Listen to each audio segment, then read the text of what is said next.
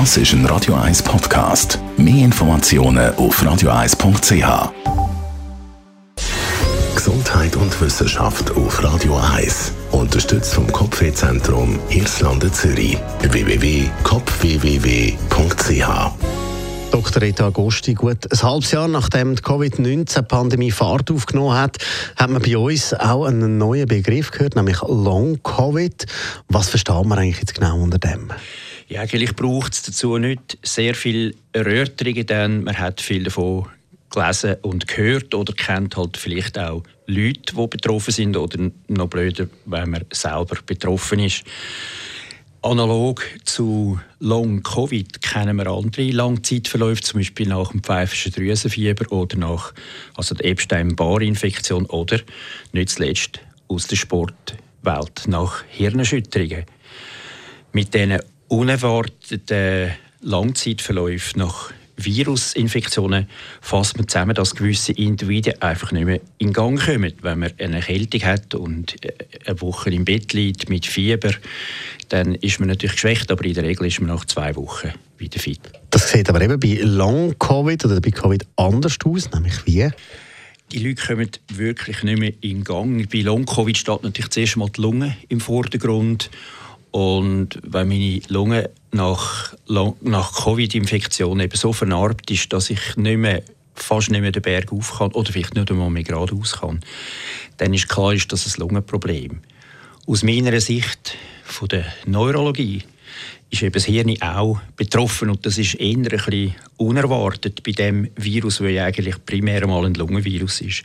Im Vordergrund steht dann Müdigkeit, Antriebsmangel, Kopfweh, Konzentrationsproblem, Schlafproblem und nicht zuletzt noch Gewichtsproblem.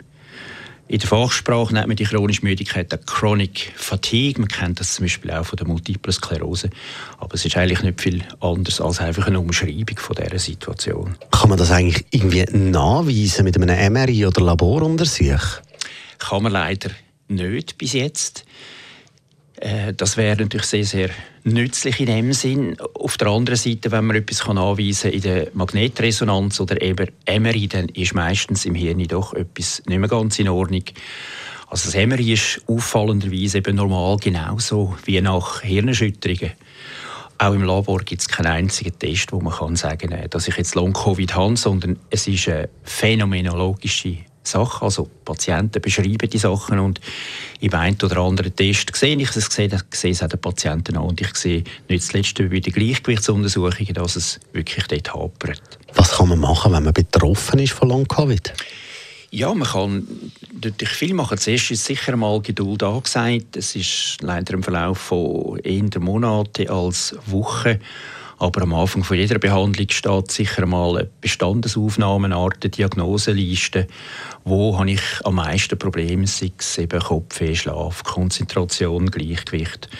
Und dann hat es für all diese Probleme können wir gewisse Therapien anbieten. Und dann muss man die natürlich umsetzen. Wir gehen mit den Patienten nicht voll ans Limit, aber wir pushen es sanft. Und mit dem sanften Pushen tun sich die Limiten dann selber wieder erhöhen. Kennt man so Symptome eigentlich auch von anderen oder ich sage mal von normalen Grippen, dass eben ein gewisser Prozentsatz einfach ein bisschen länger muss liegen bleiben? Eben eigentlich nicht, denn eine Grippe die kann sehr schwer verlaufen. Ich kann vielleicht ein paar Wochen, wo ich nicht arbeitsfähig bin oder sonst privat nicht einsatzfähig sind.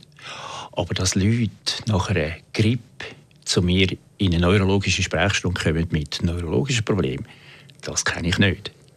Also es ist wirklich eine Sache, die ganz speziell ist wie dem Coronavirus, wo sich halt eben allen kleinen Blutgefäßen, und die haben wir natürlich im Hirn auch, einnistet und dort ein Problem verursacht.